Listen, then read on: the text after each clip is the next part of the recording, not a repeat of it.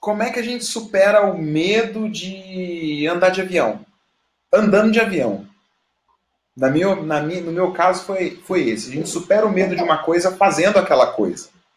E assim, é óbvio que você, de peito aberto, fazendo de qualquer jeito, você pode se frustrar. Então, a, a segunda sacada, além de você entrar para fazer, é ter alguém do seu lado para te orientar. Se a gente entra na faculdade, a gente tem que fazer um negócio, tem que ter um orientador. Na vida real também. A gente aqui, a gente tem mentores.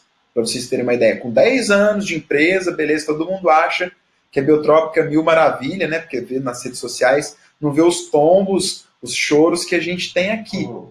Mas como que a gente consegue dar um passo após o outro? Ir, ponto, ir do ponto A para o ponto B, do ponto B para o ponto C.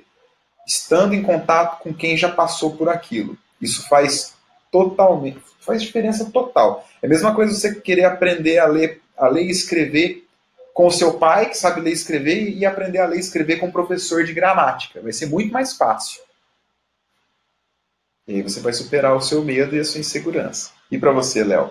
Cara, completando, né? O medo, ele é uma parada né, evolutiva, né? Ele foi necessário por muito tempo para a gente ficar focado naquilo, para você fazer sua atividade com medo. Aquilo te traz mais foco, mais clareza, né? Você fica mais ligado. A partir do momento que você tem um medo, que ele rompe a tua ação, ele para, ele te deixa paralisado, esse medo está descontrolado. E aí gera insegurança e tudo mais. E se liga aqui, no, pega no insight que eu vou falar para você que está me vendo aqui do outro lado. Quando isso mais acontece, acontece por qual motivo?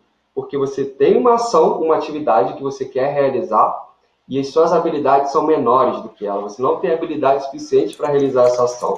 Então, o que você precisa fazer? Você precisa melhorar suas habilidades. Ou, de repente, você precisa saber quais são as habilidades ou talentos, né, ou que você precisa trabalhar para aí sim você poder realizar a sua, a sua atividade. Faz sentido isso que eu falei? Então, a partir do momento que você você já troca né, a sua, o seu foco para onde, por medo, para o que você está sentindo, para o que eu preciso fazer para poder melhorar, né? O que eu posso fazer para ir com medo, mas eu vou com medo mesmo, só que melhorando as minhas habilidades.